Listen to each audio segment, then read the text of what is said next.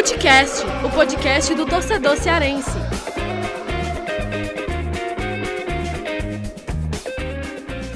Vem que vem com a gente, rapaziada. Futecast já está na área para mais um episódio. Eu sou Lucas Mota e estou aqui, como sempre, acompanhado por ele, Thiago Minhoca, o mago dos números, o cara mais antipático que a gente tem na imprensa esportiva cearense. E também aqui com a gente, Vitor Hugo Pinheiro e Gerson Barbosa, o GB, o lenhador, torcedor do Arsenal, está aqui com a gente também.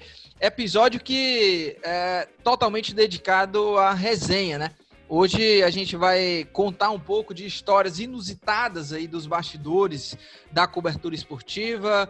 Eu vou contar uma, uma história aqui, Thiago Minhoca, Vitinho, Gerson Barbosa. Gerson Barbosa tem uma história muito boa, viu? Já levou tapa na cara de jogador, já esqueceu pergunta na, na coletiva. É impressionante aí as histórias de GB. Mas antes da gente já ir para a resenha aqui, lembrar, né, para quem está escutando o podcast, né, quem é novo, né, quem está caindo de paraquedas aqui, o Footcast ele fica disponível aí em todas as plataformas, né? Onde você quiser ouvir, você vai conseguir achar o Footcast. Spotify, Deezer, Cashbox, enfim, Apple Podcasts, lá nas redes sociais, no Twitter, que a gente é bastante ativo, né? Você encontra o Foodcast também, né? Arroba Foodcast Underline Podcast. E todos aqui que estão participando deste episódio também estão lá no Twitter. É só você procurar, pesquise lá nosso nome que você vai achar com facilidade pra gente já começar esse papo, Thiago Minhoca, tudo tranquilo, né? Você não queria nem participar, né, do, do episódio, você já falou demais, né, de análise e tal, você não queria não, nem participar. Não, não. não, na verdade é porque, assim, a gente trabalha com, cobertura, né, exatamente das partidas, e digamos que esse final de semana foi pra cheio, né? Não Dois faz jogos nada que a, mais dia. que a obrigação, viu, Thiago Minhoca? Não, obrigação é, tanto é que eu estou aqui fazendo, estou sempre fazendo só que quando assim é, é, muito programa, né, que a gente tem que fazer em sequência, a gente tem que ter todo um cuidado para não ficar se repetindo tanto. Mas é ossos do ofício, né? Isso faz parte. Não é reclamação, é mais um certo cansaço quando o volume assim de, de análise acaba sendo muito sequencial. Fofinho demais, viu, Thiago Minhoca? Fofinho. Tiago Minhoca, é, lembrando também, né, que é muito importante que o pessoal que gosta do nosso trabalho, né, que escuta o Futecast, compartilha aí, já joga no, no grupo da galera que gosta de futebol, que gosta de futebol cearense, que ajuda bastante também na divulgação do, do Futecast, né? A gente costuma divulgar é, diretamente lá no Twitter, né? A gente está sempre compartilhando lá no Twitter. No, no Instagram também a gente joga lá no Esporte do Povo, mas é importante demais que quem gosta aí do Footcast compartilhe também, divulguem lá com, com os amigos. Gerson Barbosa e Vitor Rugo Pinheiro, como é que tá aí? O Gerson Barbosa que ele não vai ficar até o final do programa, né? O GB aí que daqui a pouco vai vai correr lá para o aeroporto, né? Vai tentar acompanhar lá o embarque do Ceará para trazer novidades.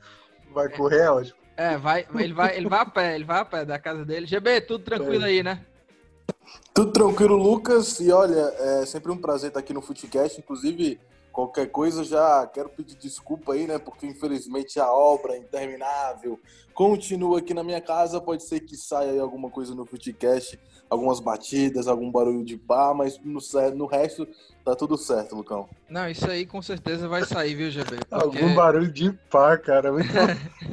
é, é, é, não, e a gente vai falar aqui sobre bastidores, né? Esse bastidor aí do GB, porque essa obra aí é interminável e ele vai, nessa nova dinâmica aí de trabalhar de casa, né? Home office, o GB vai participando dos programas e os pedreiros também, junto com ele, né?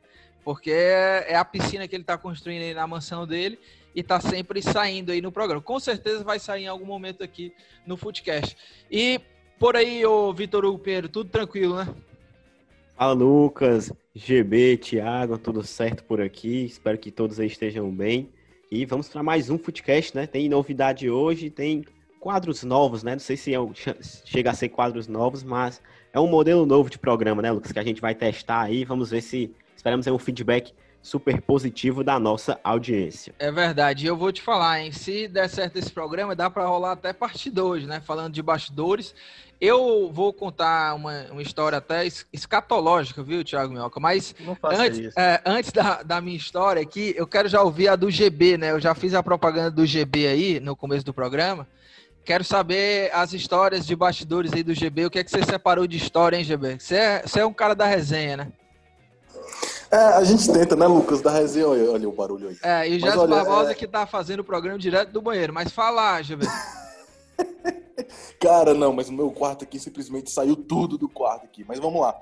É, eu já conto as duas logo de uma vez ou conto só uma, depois conto a outra? Vai na fé, GB. Já conte aí suas histórias aí que eu quero, então, que eu quero rir bastante aqui.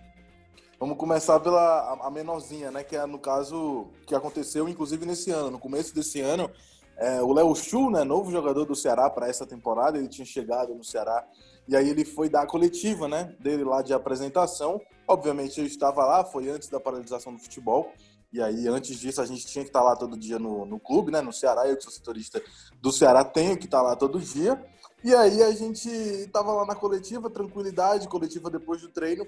O Léo Chu chegou claramente, assim, obviamente, você percebia que ele estava muito nervoso, né? Nunca tinha dado uma entrevista, eu acho, na vida dele, mais assim, uma coletiva, né? Da maneira como foi. Ele nunca nem tinha jogado uma partida como profissional. E aí, ele chegou lá, estava lá preparado rolando a coletiva tranquilamente, todo mundo fazendo as perguntas. E aí, assim, geralmente a gente só faz umas duas perguntas por coletiva, porque é o que dá, né? Cada jornalista faz duas perguntas e, enfim, às vezes a gente prepara uma terceira só para deixar guardada, né? Porque o jogador fala, geralmente um minuto, dois minutos por pergunta, e aí vai dar o tempo é, limite da assessoria do Ceará. Não foi o que aconteceu. Como o Léo Chu estava muito nervoso, ele respondia muito rápido. Ele não sabia muito o que falar às vezes, e aí falava, tipo, 10 segundos ele respondia uma pergunta. Então todo mundo fez as suas perguntas e ainda faltava muito tempo, né, pra gente fazer. E aí a gente foi é, pensando perguntas no meio da coletiva. E eu fiz três, e aí as, as três que eu tinha anotado, e aí eu fui fazer uma quarta. Pensei lá numa outra coletiva, numa outra pergunta, fui fazer uma quarta pergunta, só que assim, eu tenho um problema de memória, certo? Eu tenho um problema de memória, eu tenho que estar, eu tenho que ter as coisas anotadas, porque senão eu me esqueço. E aí foi, exato, foi exatamente o que aconteceu. Enquanto o Danilo Queiroz, repórter da Tribuna Band News, na verdade de HD Band News agora, né, tava fazendo a pergunta, eu seria o próximo. Enquanto ele estava fazendo a pergunta, eu fiquei ensaiando na minha cabeça. Não, é, eu vou perguntar isso, isso, isso, e aí, Léo tal, tal, tal. Tipo assim, ensaiando literalmente. E aí, quando o Léo Chu começou a responder, ele respondeu muito rápido, então assim, não deu tempo de eu, de eu ensaiar, sabe? E aí quando veio o microfone pra minha mão, eu coloquei o microfone na minha mão, fiquei olhando pra esse rapaz e eu me esqueci da pergunta. Eu fiquei olhando assim pra ele, meu Deus do céu, o que, que eu tenho que perguntar? Eu pensando, né?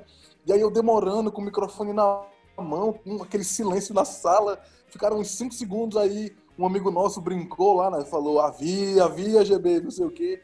E aí eu fiquei olhando assim, eu dei uma risada, o Léo Chu também deu uma risada. Aí eu soltei sem querer, eu tava com o microfone perto da minha boca, eu soltei, caraca, eu esqueci a pergunta.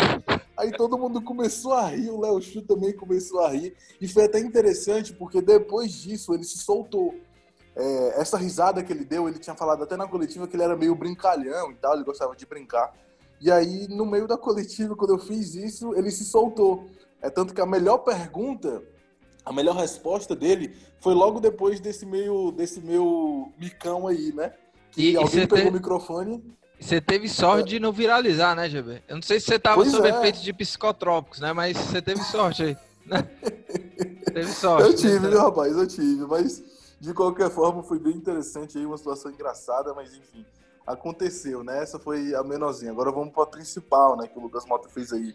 A propaganda. E GB, GB, só uma coisa, né? É, o pessoal que, torcedor, né, que tem curiosidade também desse, desses bastidores, essa parte da, da coletiva, né, é um momento ali de, de concentração, de muita concentração para os dois lados, né? Sim. né? É, quando tem assim uma, um, uma, sei lá, alguma coisa polêmica, né? Um anúncio de contratação, o jogador que está sendo apresentado, geralmente a, a, a, sala da coletiva, né, sempre tá lotado, né, assim, é, é, é. você precisa sempre estar tá muito ligado, né, porque tanto pode, você pode dar uma escorregada, até mesmo também o jogador, né, os jogadores também, alguns ficam nervosos, assim, né, porque é aquele batalhão de gente para fazer pergunta, às vezes quando o momento não é bom, né, para bombardear o cara ali, e, enfim, é sempre uma, uma, um momento ali de, de muita concentração nesse, nessas coletivas de, de imprensa. Mas vai lá, GB.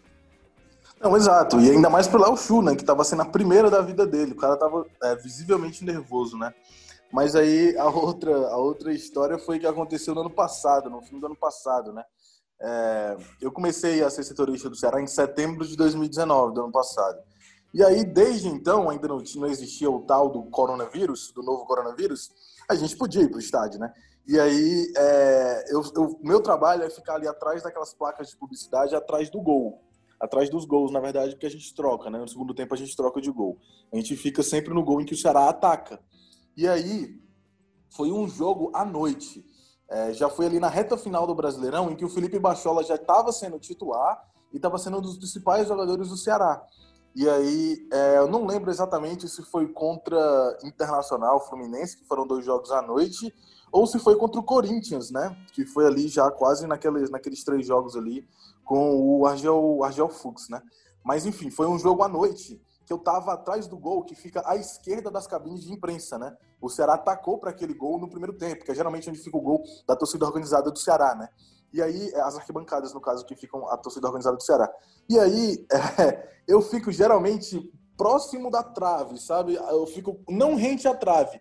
Eu tô aqui de frente para a trave, eu dou dois, dois passos para o lado, para o lado esquerdo, e fico ali. Então, assim, ao mesmo tempo que eu tô propício a levar uma bolada de um chute que passou perto da trave, também acontece uma situação que foi exatamente o que aconteceu, né? O Felipe Bachola ele veio correndo na linha de fundo, uma jogada rápida do Ceará e tal, e aí, enfim, ele conseguiu um espaço na direita e passou correndo, né? Isso ele invadiu a grande área e tentaram um toque para ele, um toque em profundidade. Eu acredito até que foi o Samuel Xavier que deu um toque longo. E aí o Felipe Bachola correu, correu assim, ele deu um pique surreal para tentar chegar na bola e não chegou, né? Ele não conseguiu alcançar a bola, a bola saiu, foi tiro de meta para o adversário eu acho. Ou ele conseguiu chegar e conseguiu, e conseguiu escanteio. Enfim, foi uma jogada de adrenalina alta para o Felipe Bachola. E aí ele chegou na linha de fundo ele veio correndo na minha direção, porque ele estava exatamente nesse lugar, né, para tentar o chute. E aí ele veio parar, como ele estava correndo muito, muito é, rápido, ele só veio parar encostando nas placas de publicidade. E aí era onde exatamente eu estava, do outro lado da placa. E aí ele lá no calor do momento, na adrenalina do jogo, ele pegou assim no meu pescoço com as duas mãos e deu um Eita. grito, né? Ah! Tipo de, tipo de frustração, lamentação por não ter chegado na bola. Aí, ah! Aí ele não falou nada, só gritou, ah! E aí, depois, quando ele terminou esse A, ele pegou a mão direita dele e tacou um tapa no meu pescoço. Tipo, é, beleza. aqueles tapas de amigo, aqueles tapas de amigo, tipo, ah, droga, e dá um tipo, tapazinho. Filha assim. da puta! Tá. Tapa de amigo, é, é ótimo, né, Mioca? Esse tapa de amigo aí. tapa de amigo, essa é nova pra mim. É, não, pois é, tipo aquele tapas assim, caraca, você tá ali no calor do momento na adrenalina. Tem muito, você vê muito isso em jogo, né? Futebol americano, por exemplo, sempre tem. O Vitinho que assiste sabe, aí a galera bate no capacete e tal. O Gatuso, então, assim, né? Tem... O Gatuso, ele é adepto desse, desse momento. Gatuso, é, o, o Gatuso cumprimenta a mãe dele assim, o Gatuso. É, o Felipe, é, Felipe Melo, né, também. Esses caras assim, eles, é, cê, são, eu são acho que cê, o GB teve sorte aí, que realmente, né, não foi o Felipe Melo, foi o Bachola, né? É ali é. na mesma estatura do, do, do GB, né? Eu fiquei pensando é, se fosse o Daronco, por exemplo. O Daronco é, é legal. Isso. O Daronco seria legal. Era nocaute no GB. Não precisa ir longe, não, né? Podia ser, sei lá, o Luiz Otávio, né? Fordão já, então seria complicado. E aí, assim, ele deu um tapa, e aí eu lembro que é, no estádio, o meu fone, ele é aqueles fones, não é fone tipo de celular, né? É o fone completo, que tampa o ouvido e tal. Que, enfim, tipo headset, né? É, tipo headset e tal. Aí é, só que eu não fico com os dois, sabe? Eu fico só com um no ouvido e o outro fica para fora, para eu ter o meu retorno, né? Ali falando mesmo ao vivo. E aí, nesse que tava para fora foi onde foi o tapa. Ele tava mais para baixo no pescoço, né? Então pegou no no, no, no fone. Ouvido, né? E aí pegou no fone que pegou em mim. Então, tipo assim, teve uma dorzinha ali no começo, sabe? Aí eu tava até brincando, né? Que eu tava torcendo para que ele quebrasse o fone, porque o fone é meio ruim, sabe? Aí ele podia me dar um outro, né? Um outro assim que ele tira ali, que ele paga e tal, esses fones aí. Um bom de verdade, né, Gil? É, um bom de verdade, que pra ele não é nada, né? pra gente verdade. É verdade. Eu tenho, eu tenho uma suposição de que ele, o Bachola deve ter ficado puto porque talvez você tenha distraído ele, entendeu? E aí, na hora, ele Pode... ficou puto, tipo, filha da mãe, cara. Tu olhou pra mim e eu me atrapalhei. Entendeu? Não, o que que tem a ver, pelo amor de Deus? Eu tava ali fazendo meu Sei trabalho lá. em paz. Ele chegou e só deu, assim, foi só um tapa de frustração. Um tapa não, né? Tapa também, né? Mas foi um grito de frustração, porque ele não conseguiu chegar na bola e tal. Amigo, ele tava inteiro, né? É, um tapa de, de amigo e tal, de companheiro, enfim. Tapa Mas é amigo. essa a história, a história louca aí que tem, tem pra contar, levei um tapa do Felipe Baixo. Ele não deve nem lembrar disso, não deve nem saber que isso aconteceu. Claro, quem, né? bate, cara... quem bate não lembra, né? Só quem apanha. É, isso aí é verdade, isso aí é verdade. Essa viu? é verdade, Meu viu? Deus do é uma céu, máxima. cara. É uma máxima e Meu eu, eu Deus lembrei só de. Eu não sei se vocês acompanham, que é. O Gerson com certeza ele acompanha. Que é, falando em tapa, que é o negão da BL, né? O cara que leva mais tapa possível. rapaz. É bom demais, né, negão da BL? Ai, ali é bom demais. É bom demais, é bom Água, coca, latão, água, coca, latão. o Thiago Minhoca, que é velho, não sabe nem o que, que a gente tá falando.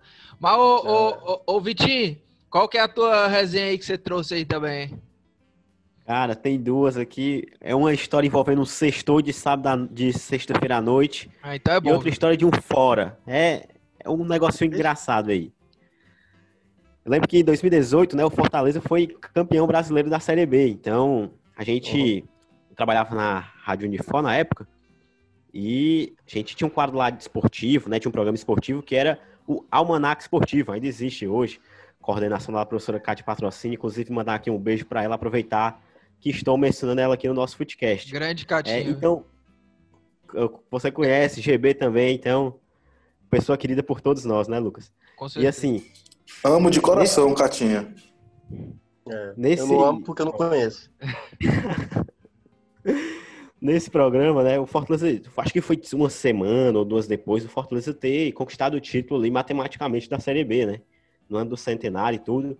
E no Almanac Esportivo a gente queria levar um jogador do Fortaleza. Então a gente teve a reunião de pauta lá com a Kátia, com o pessoal do programa, da produção, e beleza, vamos trazer um jogador do Fortaleza e vamos pensar numa divulgação pro nosso programa, né? Para ganhar uma visualização legal e tudo, programa ali de rádio universitária. A gente queria conseguir um retorno legal. Aí o problema foi que a gente não se programou da maneira correta, né? O Fortaleza jogava na última rodada da Série B contra o Coritiba, fora de casa. E como o time já era campeão, muitos jogadores já tinham recebido folga, é, já estavam dispensados das férias e tudo, né?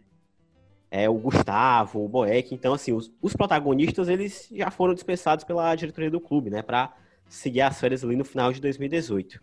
Aí o que foi que, o que foi que a gente fez, né?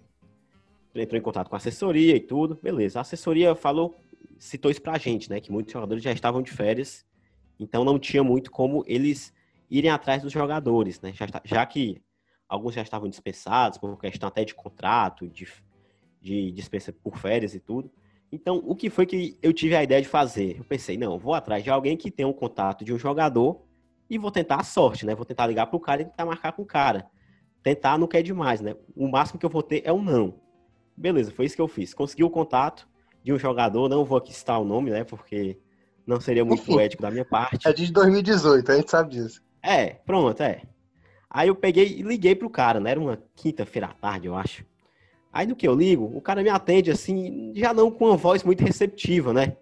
Com certeza, eu acho que o cara já não tava muito afim de atender. Aí o cara atendeu. Aí eu, beleza.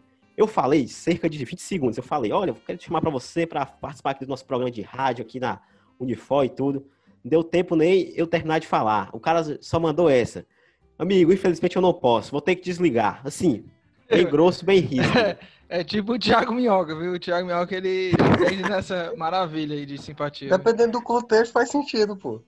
Não, Já não. pensou, Lucas Mota? Já pensou você numa situação que não tem como dar a devida atenção? Você desliga, meu amigo. Meu amigo, eu tô com uma preocupação maior. Geralmente, Não vai dar pra falar. não, geralmente é, eu faço isso quando é aquelas ligações que você atende pensando que é alguém e na verdade é, sei lá, o banco, é, Ah, tá. empresa de telefonia, né? Não sei o quê. Eu começo a falar e, e desligo na cara, né? Eu começo a Eu falar também e não desligo vou na cara. aqui- também não vamos não vou julgar, né? Porque o, o atleta em questão poderia estar num momento inoportuno, né? Que a ligação talvez não tenha caído no melhor horário possível. Aí ficou disso, né? Não deu certo. A equipe do programa ficou ali meio chateada, deu aquela frustração. Mas aí no final das contas a gente ainda conseguiu um jogador do Fortaleza, né? Com a assessoria, a assessoria facilitou pra gente e deu certo. Mas Assessoria, se fosse hoje, a assessoria teria facilitado muito bem, viu? Hoje a assessoria Ixi, tá ótima não, é. Fortaleza. E- Ei, tá é, mas deixa eu perguntar. um- nossa senhora. de- de- deixa eu só perguntar um negócio. Qual foi o jogador que deu mesmo a entrevista? Não, então, a gente. O nosso intuito era levar o cara lá pro estúdio, entendeu? Então, assim, É. tinha que ser um jogador que tinha ficado aqui em Fortaleza e não tinha viajado pra Curitiba, né? O Anderson Essa show. primeira opção, O Anderson não show deu não jogou um jogo. Nem o jogo do Curitiba ele jogou. aí o que a gente fez, né? O Fábio, eu entrei em contato com o Fábio e tudo, assessor lá do Fortaleza, Fábio Marques. Aí ele conseguiu com um jogador por telefone, né? Só que o intuito era fazer uma gravação em vídeo, era fazer um negócio todo preparado, né? Pra gente conseguir realmente um retorno massa. Essa primeira opção, infelizmente, não deu muito certo. Mas a segunda, digamos que deu pra salvar o programa ainda. Não deu pra perder totalmente o rumo, Quem- ainda deu pra Quem aproveitar. foi nosso campeão aí que, que participou? Foi o Nenê Bonilha na época. Nenê Bonilha, Foi gente boa, gente. Já sabemos que não foi ele. Já sabemos que não foi ele. Que não foi antes É, do show, foi. né? Ô, ô, ô, Minhoca, é, rapaz, eu, eu lembro aqui que é, na época de faculdade eu fiz pouca coisa assim de esportes, por mais que eu gostasse muito, mas eu fazia, fazia pouquíssima coisa justamente por conta disso, sabe? Porque os jogadores sempre pareciam muito inacessíveis, assim, sabe? É, os caras era difícil assim de você conseguir entrevistar e tal. E na época também eu não tinha contato de ninguém de assessoria, nem sabia como é que funcionava isso. Ainda bem que teve aí o, o- a assessoria para, pelo menos para desenrolar o É. meio de campo, né? É, deu pra sempre- deixar na cara do gol ali. Ô Minhoca, É, hoje em dia mais é isso, né, Lucas? Não dá pra diretamente com o jogador, assim, tem jogador que gosta de, de, de conversar, se você procurar, o cara troca um papo, mas tem uns que são mais reservados, e é por isso que, como o Vitor falou, né, aí você tem que entender mais ou menos como é a dinâmica de cada um. Eu sou do tipo desse, entendeu? Eu só venho conversar, tipo, cara, sabe, assim, eu já, eu já tô aqui pro meu tempo que é pra descansar e tal, e dependendo É do que é o assunto, quero falar, outro não, mas O cada um tem o seu ele- time. é, o Minhoca consegue entender, esse, que ele é meio assim, né? Mas ó, ó É, eu pô, vou, não dá pra gente, né? Minhoca, eu vou contar a minha aqui. é, e assim, eu, eu já tive, né? É, eu escolhi uma, né? Porque tem que escolher uma aqui. Eu tenho algumas histórias curiosas até com jogadores do Ceará, do Fortaleza, de até alguns ídolos de Ceará e Fortaleza, que já gravaram até com a gente, né? O Footcast, o. Footcast, Sérgio Alves, o Rinaldo, o Erandi também. Essa história é boa, do Erandi. Talvez para um próximo programa eu conte. E já levei também, já levei bolo de, de jogador. Eu já entrevistei o Clodoaldo para as páginas azuis. E aí foi a minha primeira página azuis foi com foi com o Clodoaldo, né? E em 2000 e eu acho que em 2018, se não me engano, foi na época que o Clodoaldo voltou assim a, a virou funcionário do Fortaleza e tal, né? Teve aquela reaproximação, né? Não sei se foi em 2017, agora eu não lembro. Mas aí, pô, achei. Nem é essa a história, né? Mas é que eu lembrei com essa história do Vitinho, porque é, eu pensei que, pô, depois daquela, daquela página azuis, Clodoaldo virou parceiro ali de pauta, né? E aí eu lembro que eu marquei com ele para, acho que para participar de um programa, sabe? É, eu acho que era a gente estava fazendo o 100, 100 anos do, do Fortaleza, né? Por um caderno especial. E aí eu marquei com o Clodoaldo para ele ir lá no jornal gravar vídeo e tal. Ele falou que ia, e até hoje eu tô esperando ele, né? Até hoje ele nunca apareceu lá no. Perdeu, né? Teve É. um desvio. É, nunca apareceu. Deve, Levou um deve ter baile, sido. foi, Lu? É, levei um baile, né? Um, um- ele me dibrou, né? Mas olha, Ah, a minha né? história é a seguinte: eu, eu não vou citar nomes, porque aí é brincadeira. Eu Nem, nem vou dizer em qual clube eu, eu estava, né? Mas um belo dia, né? Fui fazer uma pauta, né? Em um dos clubes aqui, Ceará. Era preto ou era azul? O clube.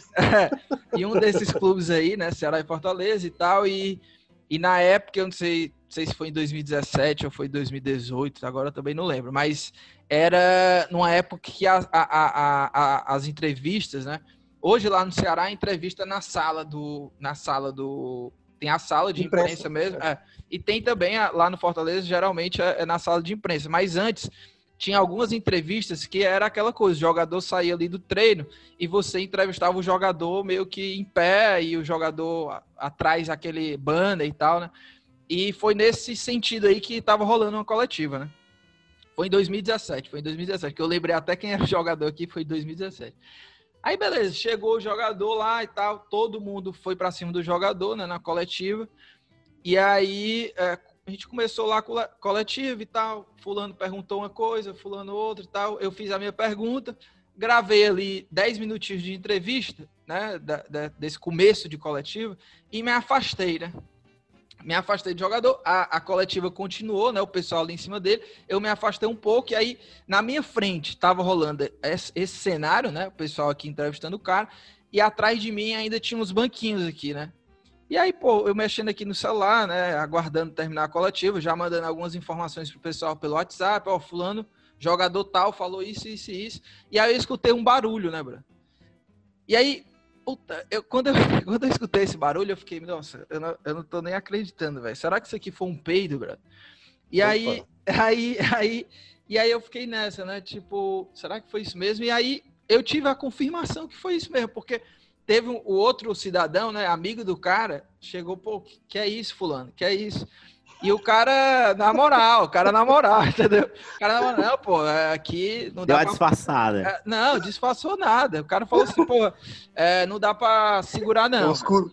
é. Tem uns cururu aqui passando aqui. É, não dá pra segurar, não. Eu tenho, eu tenho uma tia minha que segurava muito e ela teve problema, teve que fazer cirurgia e tal, não sei o quê. E o cara, na moral, na moral, na moral. E aí eu fiquei aqui, né? Eu já fiquei puto, né? Porque eu fiquei assim, não, velho, que situação. E aí o cara soltou outro, brother. O cara soltou outro, tá ligado? Opa! O cara soltou outro e eu fiquei assim, nossa, velho, eu não tô acreditando que isso tá acontecendo. Eu não sei se eu vou lá e vou tirar satisfação, agrido ele. ou, ou se eu deixo aqui passar, né, velho? Mas que puta que o pariu, que situação. Beleza. O GB, o GB ligou o turbo aí pra risada dele. Mas aí, o que eu queria saber era assim, o que, que vocês fariam nessa situação, hein, amigo? Vocês iam lá tirar satisfação? Depois desse dia, eu nunca mais olhei para esse cara com o mesmo olhar, entendeu? Eu, eu sempre olho, tenho um olhar de ódio para esse cara, porque foi lamentável. Assim, né? Não sei o que é que o Thiago Minhoca, nessa simpatia toda dele, faria. GB, calma aí, GB, calma aí. Ei, não, só, eu tenho uma dúvida. Esse jogador, né, que a gente não sabe se é do Ceará ou Fortaleza, ele ainda permanece no clube? Não, permanece mais não. Ah, tá. Pensei que e, e ele, assim, só quem ouviu isso fui eu, o cidadão, né, que fez essa parada. Claro. E o colega dele, né, que foi lá falar com ele, mas, enfim, foi lá, né, cheirou, eu acho, né, mas, enfim. É, mas, mas foi isso que aconteceu, né? Foi isso é que amigo, aconteceu. é amigo, é amigo. Cara, eu não sei o que, é que eu faria, não, cara, mas eu acho que eu ficaria tal qual você. Eu acho que eu não, eu não, eu não enxergaria esse cara com com bons olhos. Não, é, é lamentável, viu? Mas, Minhoca, é... qual que é a tua história aí, hein, Minhoca? Então, Lucas Mota, a minha história, cara, assim, eu não tenho muita história, acho que boa parte aqui, o mais, tem mais tempo de história aqui é exatamente você, Lucas.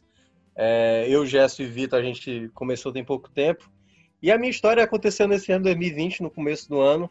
Ah, geralmente, quando a gente vai fazer o jogo, né, a gente faz o jogo no estádio, né? Quando, quando é, é, próximo aqui na capital e tal.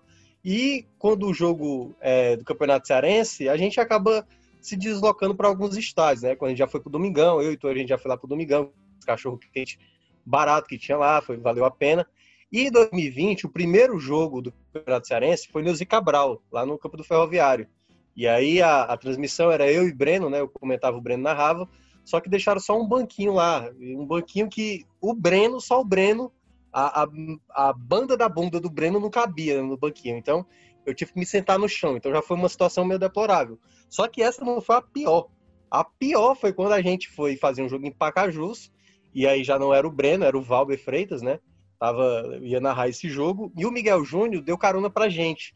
Era eu, Valber, o Júlio, né? Que é da técnica.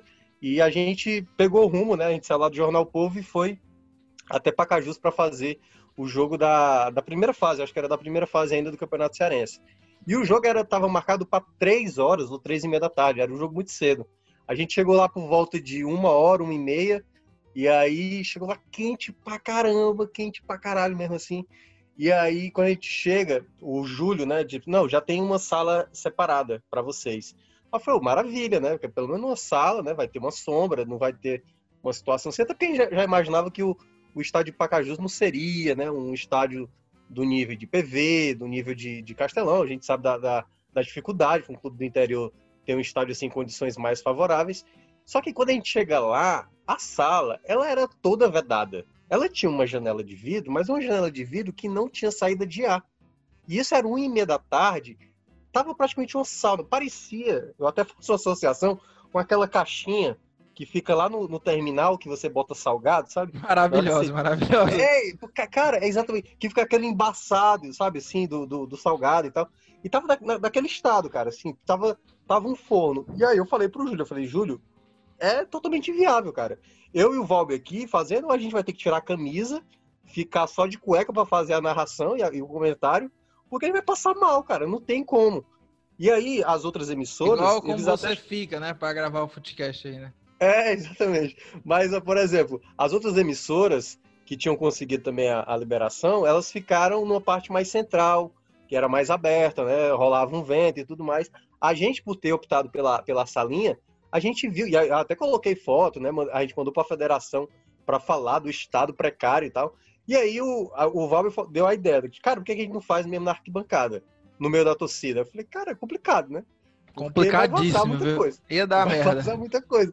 E aí o Júlio, o Júlio, né, o técnico falou, cara, dá pra fazer, vocês fazem é melhor porque vocês vão estar pelo menos mais confortáveis.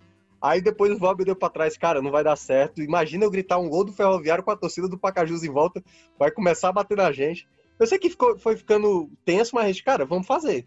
Sentamos lá, começamos a fazer o jogo, e aí, cara, era muito, era muito desesperador. Porque todo comentário que eu fazia, a galera ficava dando umas olhadas, assim, sabe? A gente era meio que uma atração à parte além do jogo, porque o jogo nem foi lá essas coisas. Foi um 0x0 bem medonho.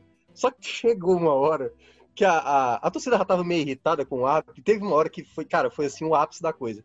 Teve uma falta no jogador do Pacajus clara, que a arbitragem não deu. A jogada seguiu em frente, e aí chega o jogador do Pacajus e faz a falta ferroviária, e aí o juiz dá. Cara, na hora, e aí eu vou falar aqui os palavrões, certo? Mas já se prepara. O cara se levanta e o cara fala assim: Bandeirinha Zé Buceta, Vida Maria Três Peitos, mas o cara manda isso, que sai limpa na transmissão, ao vivo, assim, tipo, sai só essa transmissão. Eu e o Valber, a gente ficou sem reação, e aí quando volta, quando depois do silêncio, é só a risada do Valber e eu dizendo: Ei, Valber Freitas, que situação que estamos passando. Cara, a gente não tinha reação, e a gente teve que pedir pro cara, cara, pelo amor de Deus. Não, não repete isso, cara. Que a gente tá fazendo um jogo ao vivo aqui no meio da arquibancada, entendeu? Tu fez esse Mas pedido, foi- Minhoca, ainda? Oi? Tu ainda fez esse pedido? Eu fiz o pedido, pô, porque, cara, a gente tava ao vivo, vazou um palavrão no meio da transmissão e a gente teve que pedir pro cara, ei, velho, não, não, faz, não faz isso de novo, eu, eu sei. Cara, mas assim, foi uma coisa engraçada, obviamente, mas foi uma situação deplorável, assim, eu, eu nunca mais quero repetir aquilo, mas foi uma das situações mais bizarras que eu passei na vida. A galera, a galera ficava, tirava foto, cara. A gente comentando, a galera fazendo selfie com a gente atrás, assim, gente dando tchau. Não, Cara, foi uma, foi uma festa, assim. A transmissão. Acho que quem quiser ver, acompanha até, deve ter no Facebook e tal. Foi Pacajus e Ferroviário no começo do ano, acho que foi até em janeiro. Mas foi a situação mais absurda que eu passei nesse pouco tempo aí que eu tô na imprensa esportiva cearense. É, e é, é o famoso futebol raiz. Ah, e nessa época aí, né, meu, que essas vazadas aí de áudios eram até novidades, né? Agora que tem aí o futebol sem torcida, né? Agora esse novo normal aí, a gente ouve, né? Os palavrões todos que os jogadores, os, os, os técnicos, né, falam. Eu acho que esses, palav esses palavrões aí ficaram até baratos, viu? Porque a gente já tem escutado aí nas, nas transmissões. Não, é, foi demais. O pai do Breno tava lá, cara. O pai do Breno. Passou assim, eu falei, Breno, acho que é teu pai que tá aqui, cara. Aí disse, não, é, ele acabou de me ligar dizendo que tava indo assistir Pacajus. Cara, foi um dia muito louco, sabe assim? Se me falasse que eu estava sonhando, eu acreditaria.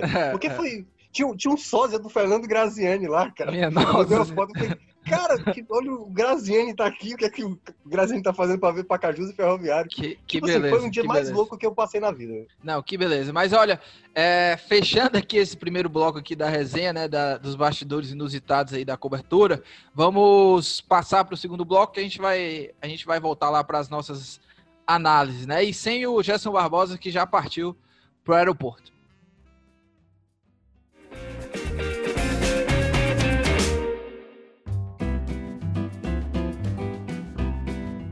Passada a resenha, é hora de análise, né? É hora de falar sério aqui sobre essa rodada para Ceará e Fortaleza. E para a gente nem perder tempo, já vou começar aqui é, debatendo com vocês essa vitória gigante né, do Ceará contra o Flamengo, onde mais uma vez o sistema do Guto, né, muito bem implementado, é, bateu uma equipe que tem um estilo ofensivo, né? Nesse duelo tático aí entre Guto Ferreira, o Gordiola e o Domenech Torrente, levou a melhor o Gordiola, né? Tá indo muito bem na temporada e o Ceará mais uma vez mostrando, né, Thiago Minhoca, aquele combo lá que ficou bem conhecido né, na Copa do Nordeste, o padrão de jogo do Ceará, que é marcação forte, transição rápida e, claro, a bola aérea afiada. E tudo isso funcionou muito bem contra o Flamengo, né, Minhoca? É isso, Lucas, exatamente. Pela primeira vez o Ceará vence o Flamengo em brasileiros, jogando de mandante, né? Já tinha vencido em 2018 com aquele gol do Leandro Carvalho e consegue uma vitória num momento importante, porque Série A é um pouco isso, né? Você tá bem, como o Ceará vinha de três vitórias seguidas, né? Tinha vencido o clássico e depois teve duas derrotas, né? A derrota para o Santos, a derrota para o Inter e era um adversário difícil o Flamengo, né? Ou seja, se tivesse tido uma derrota, todo mundo poderia estar dizendo a mesma coisa quando teve a derrota lá para o Internacional. É uma equipe que está brigando para título, mas o Ceará fez um jogo que lembrou muito o Ceará da Copa do Nordeste, uma equipe que se protege muito bem embora que não crie muitas possibilidades, esse não foi o jogo que o Ceará criou muitas possibilidades diferentes, diferente do que foi contra o Santos, mas foi um time efetivo mais uma vez. Como você falou, a bola aérea do Ceará é muito boa. Você ter o Vinícius, que é um jogador que está assim, sendo fundamental, é o jogador mais decisivo do Ceará. Então é muito importante você é, para esse tipo de jogo, que as oportunidades são poucas e que você consegue aproveitar, você conseguir fazer. Eu hoje considero hoje o Ceará uma equipe, uma das melhores, né? Assim, tá, uma, tá entre as melhores equipes que se defende no Brasil. É muito difícil você ver o Ceará tomar muitos gols. Até aconteceu nessa Série A. Mas assim, mais por erros individuais do que propriamente por, pelo sistema, né? porque aquela derrota do Vasco foi bem além do que foi o jogo, a própria derrota também pro, pro, pro esporte ali, o primeiro tempo o Ceará desligado e tal, mas assim, no geral, é muito difícil você fazer gols no Ceará, porque é uma equipe muito bem comprometida. Mas claro, a gente tem que é, ainda né, abordar alguns pontos que o Ceará precisa é, tentar, né, pensar o quanto Quais seriam, antes. É buscar uh, novas contratações. No, é, não é por conta do resultado positivo que o Ceará não pode deixar isso de lado. A torcida já vem falando isso há um bom tempo, alguns nomes precisam chegar né, para ajudar nisso, porque quando o Vina não atua, perde o poder de decisão, outros jogadores, como o Kleber, por exemplo, estão já um jejum de gols, e cada vez mais que o Ceará, trazendo aí pelo menos mais uns dois bons nomes para o setor ofensivo, ele pode continuar né, sem perder muita qualidade ofensiva na frente. Trazendo dois bons nomes, o Ceará tem possibilidades reais de conquistar até algo maior no campeonato. É, e o, o, eu tava vendo aqui os números desse jogo, né? O Ceará ele teve três finalizações na direção do gol e fez dois, né? Mostrando aí bastante a efetividade. E eu acho que o, o Ceará, como o Mioco falou, é, desse tipo de jogo que o Ceará tem, quando a efetividade, né? Quando esse quesito ele não aparece, o Ceará se complica, porque é, o Ceará precisa, com poucas chances, fazer seus gols, né? Porque já é um time que ele, ele vai se aproveitando do maior volume do adversário e aí é, para fazer essas transições, né, para criar essas suas chances de gol. Então precisa muito da efetividade. Quando ela aparece, o Ceará vai muito bem, mas quando não aparece, o Ceará tem dificuldade, né? E, e o que que eu, o que que eu, o que que eu tô querendo dizer, né? É quando o Ceará tem um, um jogo que começa a perder gols, eu não sei se o time vai perdendo um pouco da confiança, né? E, e, vai se perdendo durante o jogo. Então, o Ceará precisa muito dessa de começar logo o jogo bem, se não é no primeiro tempo, como não foi no, no contra o Flamengo, mas no segundo o time já conseguiu fazer o gol logo de cara no comecinho do jogo, né, com o Luiz Otávio, isso dá mais tranquilidade para o Ceará fazer seu jogo, né? E só destacar ainda sobre esse jogo do Flamengo, né, além do Vinícius, que deu mais dois passos aí, o jogador mais decisivo do Ceará, né? 19 participações em, diretas em gols, né? 10 assistências, 9 gols, um cara que tá jogando muita bola, bastante regular aí no Ceará na temporada. A dupla de zaga, né? E o sistema defensivo do Ceará que a gente já vem elogiando, mas essa dupla aí, Thiago Pagnussá e Luiz Otávio, já foi Klaus e Luiz Otávio, já foi Lacerda e Luiz Otávio com boas partidas, né? É, mas essa aí, essa dupla, Thiago Pagnussá e Luiz Otávio, tem sido aí, é, tem sido destaque, porque eu tava olhando os números lá no, no SofaScore, por exemplo, o Thiago Painussá e o Luiz Otávio, eles formam a dupla de zaga com mais cortes, né, defensivos, né, com mais eficiência nessa questão de corte defensivo, né, de afastar ali o perigo, né. O Thiago Painussá é, tem a melhor média nesse quesito, 6, né, e o, o Luiz Otávio 5.3, né, então o Luiz Otávio aparece em terceiro, então mais uma partida, inclusive, que a dupla foi muito bem. O Ceará não sofreu um gol né, contra o Flamengo, um time super ofensivo. Eu acho que isso também é, é, preciso destacar. Mas já com o Vitinho aqui, eu já quero até entrar na pauta do Brusque, né? Já que a gente está fazendo a segunda parte de análise e juntando, né? A gente vai analisar também o, o, o Fortaleza já nesse mesmo bloco. É, mas já projetando, Vitinho, esse jogo contra o Brusque, o Ceará.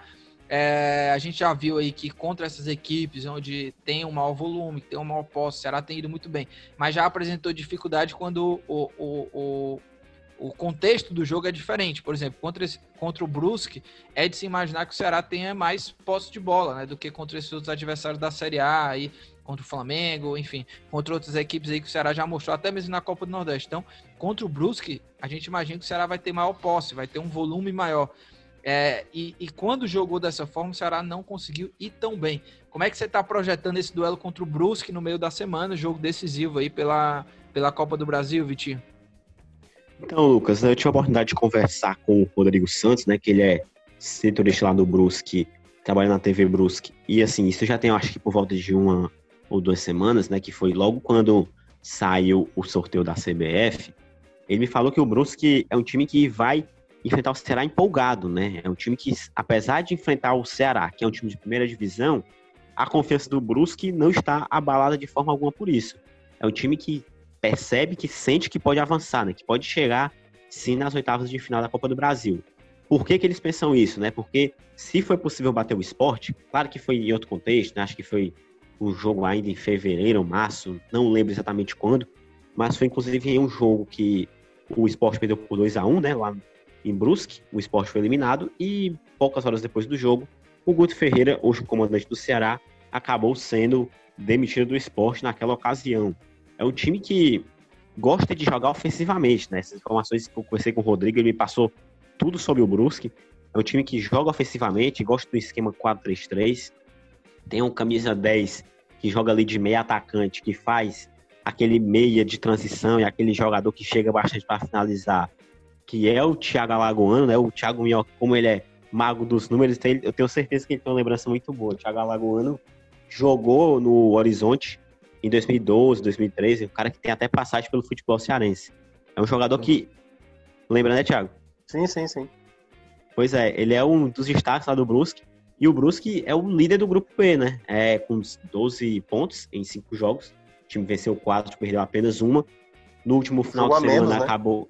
É, tem um jogo a menos, né? Os outros times do grupo já tem 6 jogos, outros tem 5, mas assim, tem um jogo a menos ali em relação ao vice-líder e ao terceiro colocado que é respectivamente Volta Redonda e o Ipiranga de Erechim, né, lá do Rio Grande do Sul, é um time que pensa que pode sim atrapalhar a vida do Ceará, né? Não será um confronto fácil para o Ceará. Isso, como você colocou muito bem, né, Lucas? Eu não vejo que o Brusque vá querer fazer muita questão de atacar o Ceará, de deixar o Ceará no campo de defesa, né? Vai buscar, com certeza, tentar jogar um pouco no erro do Ceará. Por exemplo, se o Ceará buscou jogar no erro do Flamengo na última rodada do Campeonato Brasileiro, já vai ser diferente com o Brusque, né? Porque provavelmente, mesmo fora de casa, o Ceará é quem vai ter essa obrigação de atacar o adversário, porque o Ceará é quem carrega o favoritismo, né? É quem carrega o peso para essa partida. O Brusque vai como franco atirador. É, e, e Thiago eu tava vendo aqui né, os números do Brusque, tem 17 vitórias, 3 empates e só 5 derrotas na temporada, 36 gols marcados e 19 sofridos. É um, é um time que nos números se mostra um time bastante equilibrado, em que pese, né? É, o Brusque, a, a maior parte dos seus jogos, né, é, tem sido Série C, né, e, e Campeonato Catarinense, contra equipes assim do, do seu nível, faz uma bela de uma campanha, claro, na Copa do Brasil, né, foram quatro vitórias aí do Brusque, é, nove gols marcados e só dois sofridos, né? Grande campanha do Brusque aí na Copa do Brasil e chega aí como uma zebra para enfrentar o Ceará. Vem de duas derrotas seguidas, né? Porque na decisão lá do, do, do Catarinense. Catarinense, né? Perdeu para Chapecoense os dois jogos, levou três gols, né? E, e, e não fez nenhum, mas chega aí tentando surpreender o Ceará. E é um jogo, né? O primeiro jogo aí, né? De, De, é, é, são os primeiros 90 minutos de 180, né? Porque o Ceará enfrenta na quarta-feira, dia 16, e na outra quarta-feira já é o jogo da volta, né? Uma sequência aí que é. o Ceará até lá. Tem o Bragantino também no fim de semana para o Ceará, jogo importante também no Campeonato Brasileiro, pode alçar o Ceará até numa melhor posição. Mas é a chance também do Ceará, Minhoca, voltar a disputar oitavas de final né, da, da, da Copa do Brasil. Acho que a última vez foi em 2015, se eu não me engano, contra o São Paulo, né? Eliminado pelo São Paulo nas oitavas de final. Mas como é que você está vendo também esse confronto, jogo decisivo aí para o Ceará? E Guto Ferreira, hein? Tem 100% de aproveitamento no mata-mata, hein, Minhoca? É isso, né? É, tem umas curiosidades desse duelo que é a seguinte: o Guto ele foi eliminado pelo Brusque né? exatamente na Copa do Brasil, né? Porque ele treinava o esporte, tanto que essa eliminação do esporte para o Brusque na Copa do Brasil foi um dos motivos que, que deu uma pressão mais forte no Guto na demissão lá. Ele escalou o Ronaldo, volante lá, que é jogador do esporte, e enfim, a torcida já estava irritada, a imprensa também criticou muito o Guto por ter escalado e o Brusque acabou passando, né? É uma equipe que nos últimos anos, a gente que acompanha já um bom tempo futebol, a gente sabe que sempre tem equipes que conseguem fazer boas campanhas. Eu lembro que o Fortaleza, acho que foi em 2015, foi no ano lá do Marquinhos Santos, que o, o Fortaleza na Série C foi, foi longe mesmo, foi eliminado pelo Internacional. O Juventude também, na, no, que até foi o que o Fortaleza enfrentou, acho que naquele ano, também foi longe, né? Acabou passando na, na, na, fase mais ali, acho que era de oitava de final. Então, assim, Copa do Brasil é um contexto diferente. Apesar de divisões e, claro, o favoritismo ser do Ceará, a gente sabe que o próprio Ceará já mostrou isso na própria competição em edições lá dos anos 90, né, 94, por exemplo, eliminando equipes mais favoritas, sabe o quanto a Copa do Brasil ela é traiçoeira. Não, não tem muito essa de um time mais fraco, um time em má fase. Quando chega mata-mata, as coisas podem mudar. Então é um duelo bem difícil e deu para ver exatamente na classificação do Ceará contra o Vitória, né? Tipo, poucos minutos o Vitória fez dois gols, mudou totalmente o panorama da partida. Então é um jogo que o Ceará vai ter que jogar focado, né, para trazer um bom resultado e decidir em casa e passar de fase para chegar ali nas oitavas de final, como você falou. Faz muito tempo que o Ceará não chega nessa fase, até porque boa parte ele sempre caía ali na, na terceira fase, teve um ano que ele caiu na primeira fase. Então, assim, é um jogo que o Ceará tem que ter atenção. Esse, esse, esse tipo de time é um time que a gente vê muito no Brasil, né? O próprio Floresta daqui é uma equipe que é, ela está conseguindo né, chegar num patamar de, de, de, competição, né? Embora tenha caído esse ano para o Campeonato Cearense, mas essas equipes assim que têm um bom dinheiro vindo de fora, elas conseguem montar boas equipes. Não tem muito peso ainda, mas tem que ter todo cuidado. É, e o Ceará entra nessa sequência, né? Pega o Brusque, depois o Bragantino e depois na quarta-feira, né? Na outra quarta, né? Passando o primeiro jogo do Brusque, na outra quarta já volta a enfrentar o Brusque. Agora, virando a página para a gente falar também sobre o Fortaleza, é, o Fortaleza não venceu o Grêmio, mas conseguiu em um baita de um resultado, né? Empate fora de casa contra o Grêmio, um time que é, se propõe bastante né, ao jogo ofensivo e o Fortaleza foi lá conseguiu empatar contra o Grêmio, um jogo onde o Fortaleza teve uma postura um pouco mais diferente, né? Como tem sido, né? Não é, não é nada surpreendente, assim, né? É, o Rogério sempre disse quando enfrenta equipes que não dá para você ter uma proposta mais ofensiva do que o rival, o Fortaleza já joga mais aguardando, jogando no contra-ataque, mas tentando botar também a bola no chão. E fez um primeiro tempo muito bom, assim, não, não sofreu, não teve um lance ali de perigo do, do Grêmio, que foi até uma desatenção ali, o, o Ronald esperou que o juiz fosse marcar a falta, a zaga do Fortaleza parou, o Diego Souza criou a jogada ali, quase o Adson faz, o Felipe Alces uma bela defesa, fez o gol, acionou bastante o lado esquerdo, né, lá pelo Oswaldo, voltando a jogar bem aí o Oswaldo, sendo um cara mais agressivo, incisivo, fez o gol lá, tentou cruzar, fez o gol, e, e aí no segundo tempo, não. No segundo tempo, acho que o Fortaleza caiu demais. O Grêmio se aproveitou disso no ataque, na pressão ali. Conseguiu um pênalti é, que foi bastante questionado pela torcida. Mas eu até já dei minha opinião lá no Futebol do Povo. Eu acho que, por mais que você possa questionar, mas é um lance discutível, assim. Porque nas imagens é claro que o, o Quinteiro ele, ele faz uma força, uma carga ali. Você pode discutir a força. O Everton valorizou demais mas eu não acho assim nenhum absurdo o árbitro ter marcado aquele pênalti. Mas já quero saber do, do Vitor Hugo uh, o quão que é importante assim, esse, esse empate diante do, do Grêmio, Vitor, e, e até mesmo é, precisa ser valorizado, né? Um empate fora de casa contra o Grêmio. E queria saber também o que, é que você achou aí desse desempenho do Fortaleza, que fez dois tempos aí bem distintos, mas conseguiu sim esse, esse resultado importante. É, Lucas, quando os técnicos da Série A, antes de começar o campeonato, fazem ali uma projeção, né? De vitória, empate, derrota, obviamente isso não vai valer, não vai ser igual no campeonato todo, né? Mas assim, se você faz uma projeção ali no início da temporada, com certeza o Fortaleza queria um empate com o Grêmio, seria super bem-vindo, né? Porque, em tese, né, por ser um adversário qualificado, que tem um técnico com trabalho de longevidade, que é o Renato Gaúcho, tem boas peças, é um time que apresenta um futebol é, eficiente já há algumas temporadas. Então, assim, talvez fosse um jogo que você olhasse ali, seria um jogo para perder mesmo, né? Para acreditar que o Fortaleza perderia e não seria nada de outro mundo. Mas o Fortaleza fez um bom jogo, sim. Conseguiu empate, né? Conseguiu colocar um pontinho aí na conta. Fica um pouco de frustração porque o Fortaleza tem batido na trave, né? Com essa possibilidade de conquistar essa vitória fora de casa contra um time ali, digamos, do G12 do futebol brasileiro, né? Que são os 12 principais equipes, né? Se discute um pouco isso, mas tem um pouco dessa ideia, né? Até hoje, de, dos 12 principais do futebol brasileiro. E o Fortaleza ainda não conseguiu essa vitória contra esse time, assim, é, poderoso, né, fora de casa, contra esses, digamos, gigantes do futebol brasileiro. Eu acho que a frustração, Lucas, é do jogo entra muito nesse aspecto, né? Porque acho que foi ali o segundo jogo dessa temporada, né, desse Campeonato Brasileiro, que o Fortaleza sai na frente do adversário fora de casa, tá ali com o jogo aparentemente controlado e acaba tomando um gol.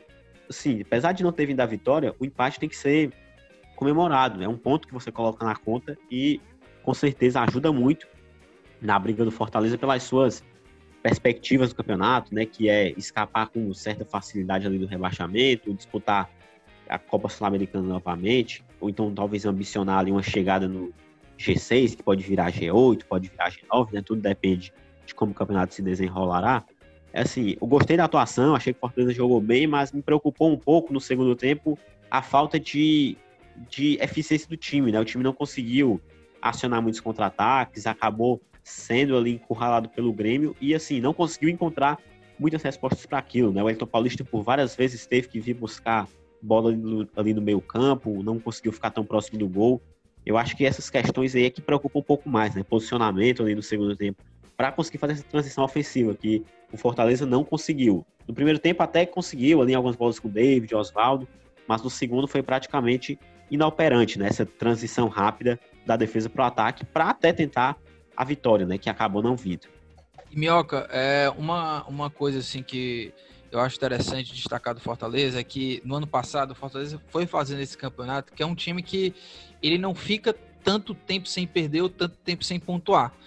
E foi assim em 2019, com a diferença que na reta final o time engrenou de vez e passou a pontuar mais, né, vencer mais e tal.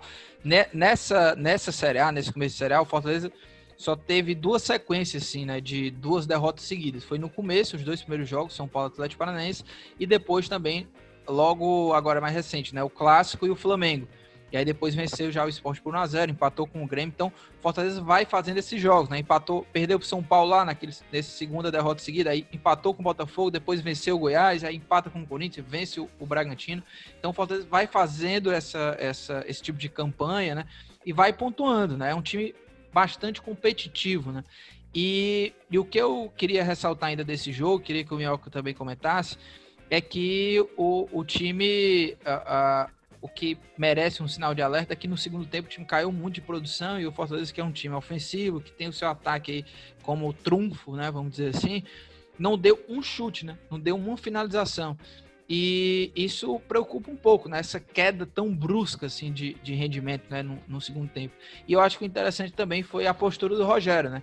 Que diferente do jogo contra o Flamengo, que ele viu ali uma, uma possibilidade de vencer e não valorizou tanto assim um empate fora de casa contra um Flamengo e, se lançou muito ao ataque no segundo tempo, acabou levando gol. Contra o Grêmio não. Depois da expulsão, ele arrumou o time, botou até o Derlei, né, para reforçar um pouco mais essa marcação e garantiu esse empate que que volta a dizer, né, um empate importante também, né, Mel? É, o, a gente tinha falado isso no programa anterior, né? Que aquela o, o, é o segundo jogo seguido fora de casa, né? O do Flamengo foi a mesma coisa, em que o Fortaleza ele não finaliza no segundo tempo. Lá no contra o Flamengo, ele até teve jogadas mais contundentes de contra-ataque, mas não conseguiu a finalização. É, eu queria até abordar sobre um, um, ponto sobre alguns atletas, né? Que assim, alguns jogadores, alguns, algum parte da torcida costuma falar e o mais fácil dele é o David. O David nesse jogo diante da, da equipe do Grêmio, ele voltou a cometer erros técnicos, né? Tipo erros de passe. Teve uma que ele poderia ter soltado mais à frente para o Elton Paulista, ele soltou a bola um pouco atrás, ele errou algum um passe assim até simples. Mas nesse jogo agora eu me convenci porque que ele é titular e outros jogadores não. O David para o funcionamento do time, ele consegue oferecer mais opções do que o Yuri César, do que o Fragapane, do que Marlon.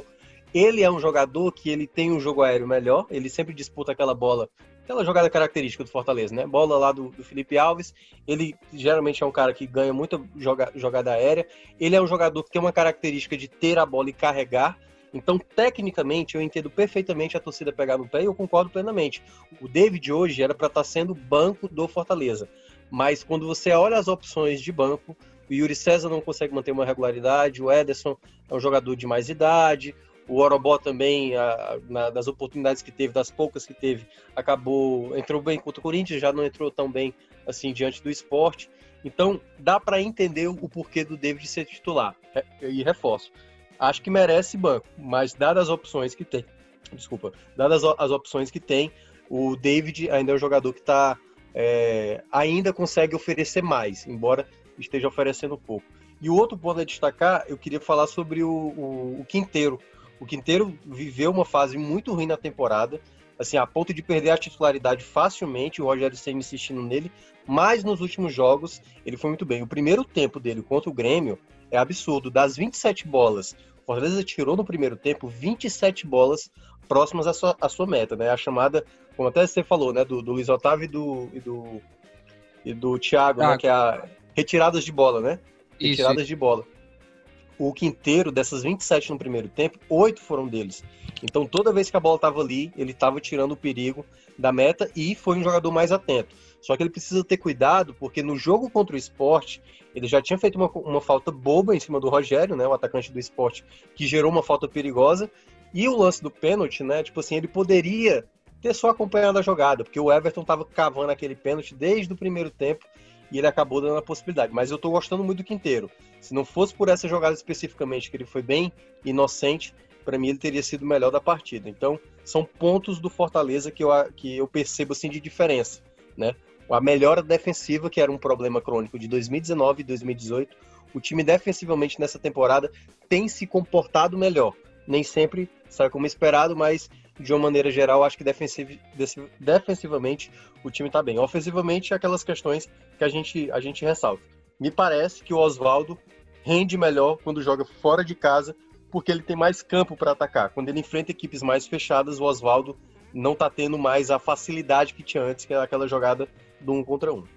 Bela análise, viu, Thiago? Gostei também aí do, do olhar sobre David, concordo contigo, viu? É, acho que é por aí mesmo que o David vem, vem ganhando assim nessa preferência com o Rogério Senna. Olha, o Fortaleza fecha aí, né?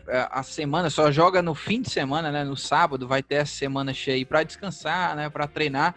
E Fortaleza que entrou aí na Série A num mini gauchão, né? Enfrentou o Grêmio, empatou e aí o jogo de sábado, agora jogando em casa no Castelão, enfrenta o Internacional aí, o líder do Brasileirão. E a gente vai encerrando aqui a segunda parte Tiago, você quer falar alguma coisa ainda? Que você abriu só, o microfone aí? É só, é só um detalhe, né? Porque é, o Brasileirão a gente imaginava que ia ter, não ia ter muita disparidade de algum clube.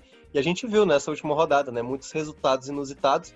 O maior deles foi o Goiás vencer o Internacional. O Lanterna venceu o líder. E olha que o Goiás, com um minuto, perdeu um jogador. Então, o que poderia se imaginar que o Inter venceria o jogo? Não, né? Então, há possibilidades do Fortaleza também jogando em casa bater o líder, o Internacional. É, e eu até vejo com muita, é, muito mais possibilidades até do Fortaleza Sim. vencer o, e o lembrando do que o Goiás. Né? O, o, Inter ele vai ter dois jogos de Libertadores, né, entre o jogo do Fortaleza. Ele joga agora no meio de semana e depois vem para Fortaleza enfrentar o Fortaleza e depois retorna para ter o Grenal. Vai ter o Grenal daqui a duas quartas-feiras. É isso aí, Minhoca. Uh eu tava vendo aqui, né? O, o Inter vai enfrentar agora quarta-feira América de Cali, depois o enfrenta Fortaleza, depois aí tem esse esse Grenal. Mas vamos passar aí para a gente finalizar, simbora para as dicas aleatórias.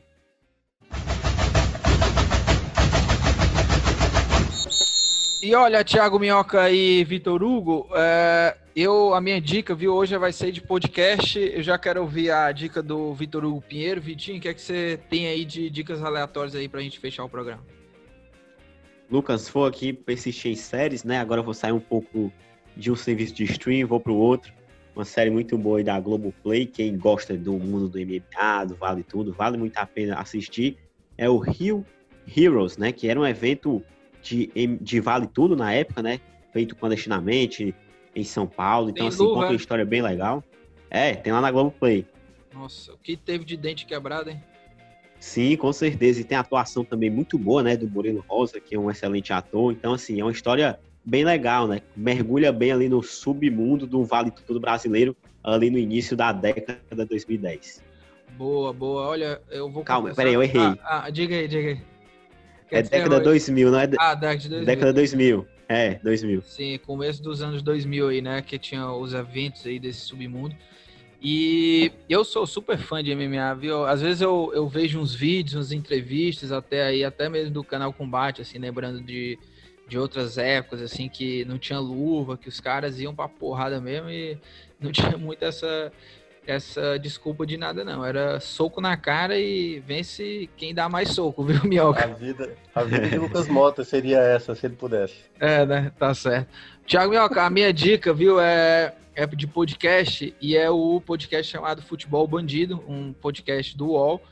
E teve a primeira temporada, né, que eram casos soltos, assim, né, é, falando sobre bandidagem no futebol e tudo. E a, a, primeira temporada foi mais isso, né? Era um caso solto, Mas... assim. Ah, fala aí, meu. Como é essa bandidagem? Eu não tô entendendo. Por exemplo, é, Ricardo Teixeira, casos é, ah, de tá. corrupção na, na, na, Pilantras, na né? FIFA. É. E aí, uh, na segunda temporada, não. Na segunda temporada, eles já fizeram assim, um storytelling. Lembra uh, uh, quem, quem ouve, por exemplo, o caso Evandro, né?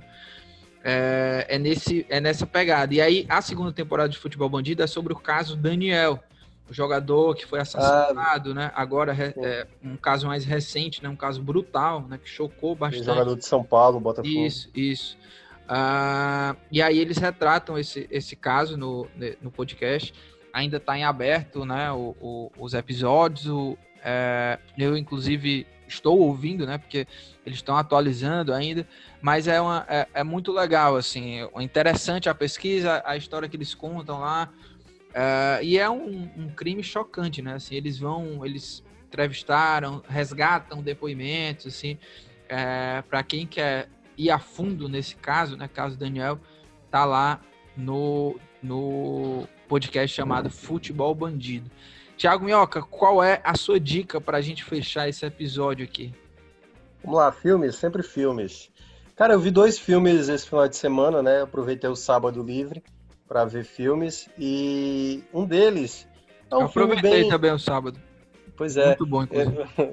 tô ligado. É, cara, eu, eu acabei vendo um filme assim de uma atriz que eu, eu o, o filme que eu indiquei na semana passada, né? É, eu estou pensando em acabar em tudo, estou, estou pensando em acabar com tudo. É, tinha uma atriz que eu acabei gostando muito e eu fui ver um outro filme dela do ano passado, que é o Wild Rose, ou A Loucura de Rose, que é contando a história de uma ex-detenta que ela sai da prisão e, enfim, ela volta para a vida dela e ela quer voltar a cantar. Ela era cantora, só que ela tem dois filhos para criar, é, é brigada com a mãe e aí ao mesmo tempo ela vai trabalhar numa casa de uma mulher rica que incentiva ela a voltar a cantar. Só que aí ela tem um dilema, né? Ela tem que cuidar dos filhos, enfim, tem toda uma coisa lá que ela é toda errada e tal. Então eu gostei muito pela atuação dela. Ela se acho que é a Jessie Buckley. Muito boa essa atriz, estou gostando cada vez mais. Mas o filme que eu quero indicar mesmo, não sei se eu já indiquei aqui, eu revi também esse final de semana, eu acho ele maravilhoso, se chama Projeto Flórida, está lá na, na Prime Video, né, da Amazon. É, eu gosto muito da maneira como o diretor e roteirista, que é o Sean Baker, ele aborda muitas realidades, sabe? Eu tinha visto um filme dele chamado Tangerina, que é muito bom, e nesse filme, né, no Projeto Flórida, ele aborda um, um, um hotel, digamos assim, que fica ali próximo à Disney. Então ele, ele é um filme meio que contraponto ao que é a Flórida, né? Que é considerada a, a terra da Disney, que todo mundo vai, aquela coisa, é um parque e muita alegria. E o filme ele abordando sobre o aspecto das crianças que moram ali em torno exatamente do, do parque, sabe? A realidade, assim, da. Enfim, de, de, de uma mãe, né? Porque é baseado numa história de uma criança que a mãe não tá nem aí. Então a criança faz muita coisa errada, sabe? E a mãe não tá nem aí. Então mostra também um pouco dessa dessa, como é que fala? Dessa não preocupação, né, com uma criança e o quanto ela pode na crescendo ela ter má influência e fazendo coisa errada. E vale muito esse filme assim. Tem o William Defoe contraste, que faz né? É o contraste. O William Defoe ele faz o, digamos, o síndico do prédio e ele é ótimo nesse filme. E a garotinha que faz a, a garotinha toda errada, né? Que a mãe não, não presta atenção, chamada Brooklyn Price, ela tem duas cenas que, cara, eu não sei como é que ela fez essa cena assim. Porque ela faz uma cena lá chorando, eu falei, caramba, tá muito real isso aí, cara. Eu acho que bateram na criança para fazer essa cena. Porque ela, ela consegue trazer a emoção, sabe? A, a aflição que ela tá passando na cena, para exatamente depois ela chorar lá, e é muito bem feito. Eu gostei muito desse filme. É um filme bem realista, assim, entendeu? Ele não é um filme de historinha bem básica, não. É um filme mais real, um filme mais verdadeiro, assim.